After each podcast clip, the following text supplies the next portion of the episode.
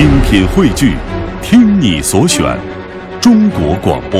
radio.dot.cn，。各大应用市场均可下载。我的过客生活，作者胜利秀。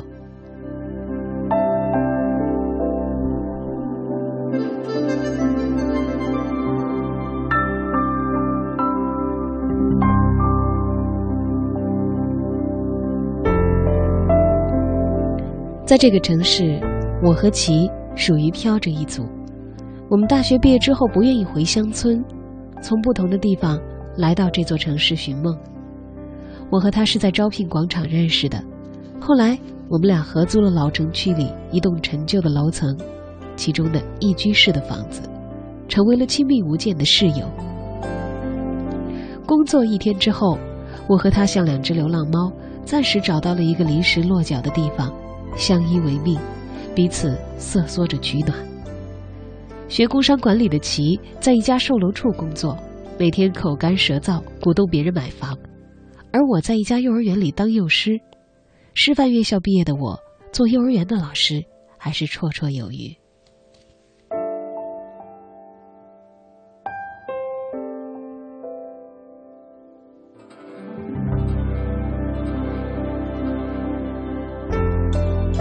谈谈我和他最初的理想吧。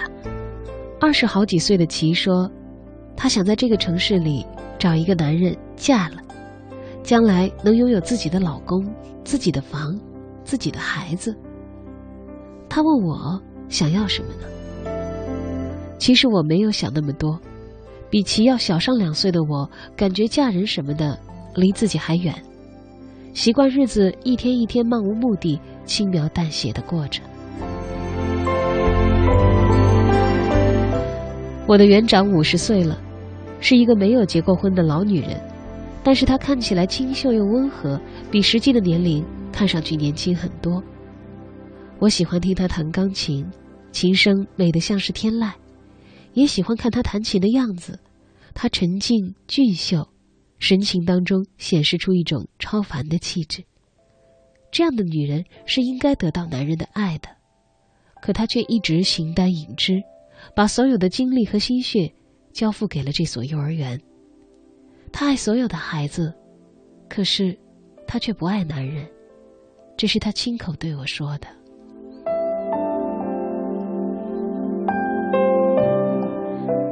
夜里吃过晚饭，我和齐慧各自抱着自己的笔记本上网，用的是无线网卡。白天没有时间上网，晚上用它休闲。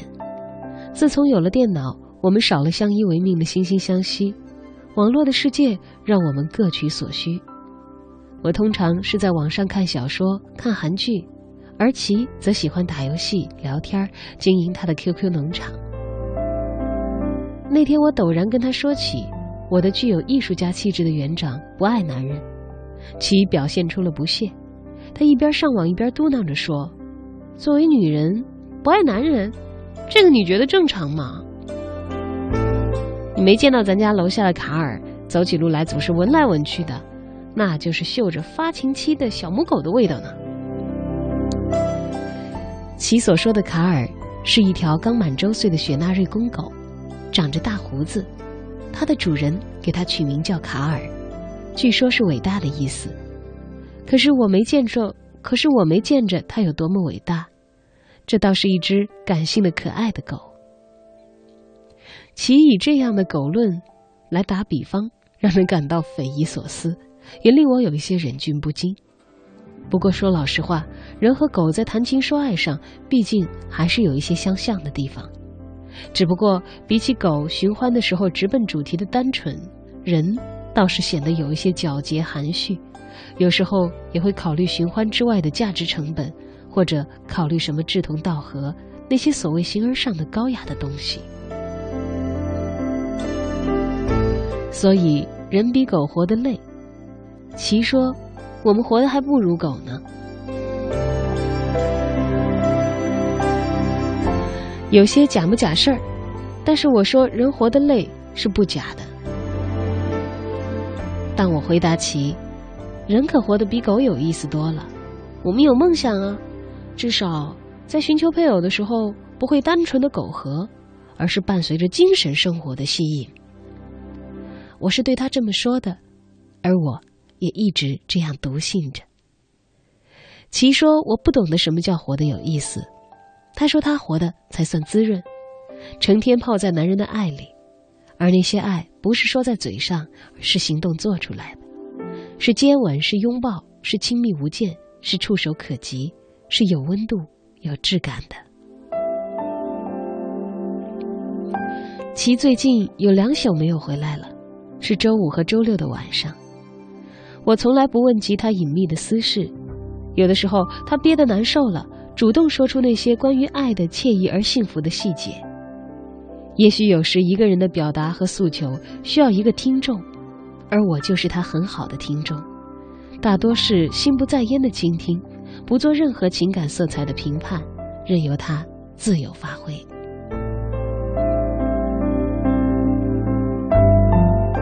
其的叙述有一些像戏剧小说里的情节，跌宕起伏。无外乎某一天又跟谁谈了恋爱，某一天又跟谁分了手，某日成了谁谁谁的女人。对他的绝对隐私，我早就司空见惯。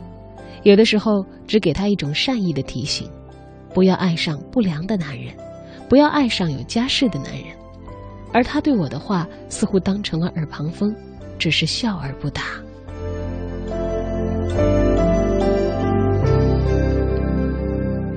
对我来说，最轻松的时刻是每个周末到门口的浴室找搓澡工小张按摩兼搓澡。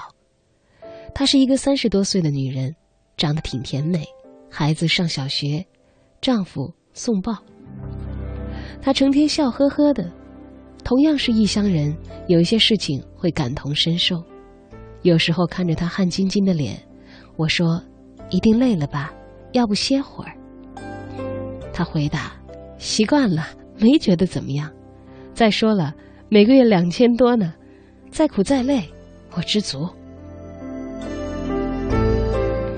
她告诉我，她最幸福的时候是每天晚上九点，丈夫来接她下班，回家的时候给她端上可口的饭菜，然后为疲惫的她做做按摩。那个时候，她是骄傲的公主。她告诉我，找一个男人相爱吧。彼此温暖，生下孩子，活得像个过日子的样子。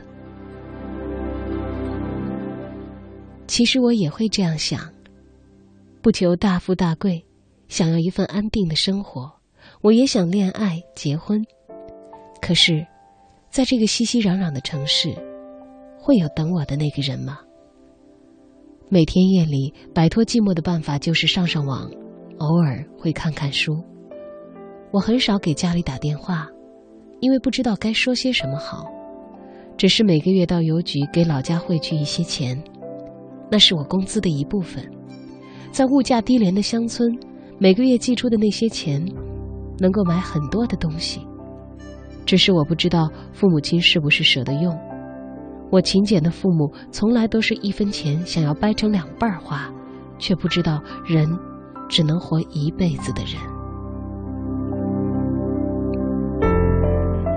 其常常以调侃的口气说自己是不着调、不靠谱的二逼青年。他说我呀太文艺了，我却不大认同。我说自己虽然有时附庸风雅，但骨子里也就是个普通青年吧。有的时候我也耽于幻想，也做一些白日梦。可我知道理想和现实的距离，我懂得好高骛远不过是让心受累，踏踏实实的工作才能够自食其力。那天无意当中听到齐在电话里撒娇，说是要吃榴莲。从那表情和语气可以判断，和他通话的是个男人。他说：“亲爱的，我想吃榴莲都流口水了，你买一个大榴莲吧，我放在冰箱里可以慢慢的吃，好不好？”后来看到他满心欢喜的样子，我知道齐撒娇成功了。对方似乎已经答应他的要求，我也知道市场上榴莲的价格并不便宜，整整一颗至少要百八十块吧，而肯为其买整颗榴莲的该是个怎样的男人呢？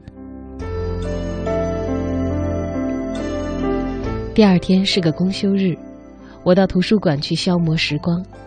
其说我最好在那里待的时间长一点，因为她要在我们的出租屋里会她的男朋友。我心里有一些不快乐，但是齐给了房子一半的租金，我也不好说什么，只是告诉她注意一点分寸，别让坏男人给骗了。齐笑我说他久经沙场，早就百炼成钢，阅人无数，用不着我这样不谙世事的单纯的人来提醒他。那个周日接近傍晚的时候，我回了家，那就是我们的出租屋。我看到齐在楼下送一个男人。不过我只看到那个男人的侧脸和背影，身材中等，有一些发福，脑袋有一些秃顶。其主动告诉我，她的新男友是一个开发商，是她在售楼处认识的，有豪华车，有多处房产，有老婆儿子，不过现今已经离异了，保姆带着儿子过。当其自豪地叨咕着这些，我发现他长发直披，风情万种。而他床上的被单则满是褶皱，我不由得猜想，在这一天里，我们的出租屋究竟发生过什么？当闻着满屋子的榴莲味道，我突然有一些反胃，有一些恶心。我忽然觉得其有一些堕落。一个很随便的女孩，算不算堕落呢？当其的售楼工作做得风生水起的时候，我却失业了。我的周遭发生了一件我不敢相信的事。记得那天早晨，我像往常一样早早的上班，孩子们还没有入园，我在走廊里听到了惨烈的救命声。进去才发现是一个身材瘦削的悍妇在揪着我们园长的头发，并且向着园长甩耳光。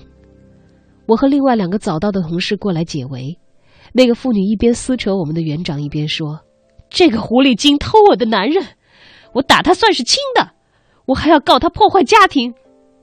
是他闹得我们要离婚，他勾引我老公。这些年我老公给他买房子，给钱给他开幼儿园，就差跟他生孩子了。可是他老了，他生不出了。再说我们的女儿都快生孩子了，他们在一起真不害臊。女人说这些的时候。我们的园长在灰头土脸的呜呜的哭泣，全然没有了往日的端庄和优雅。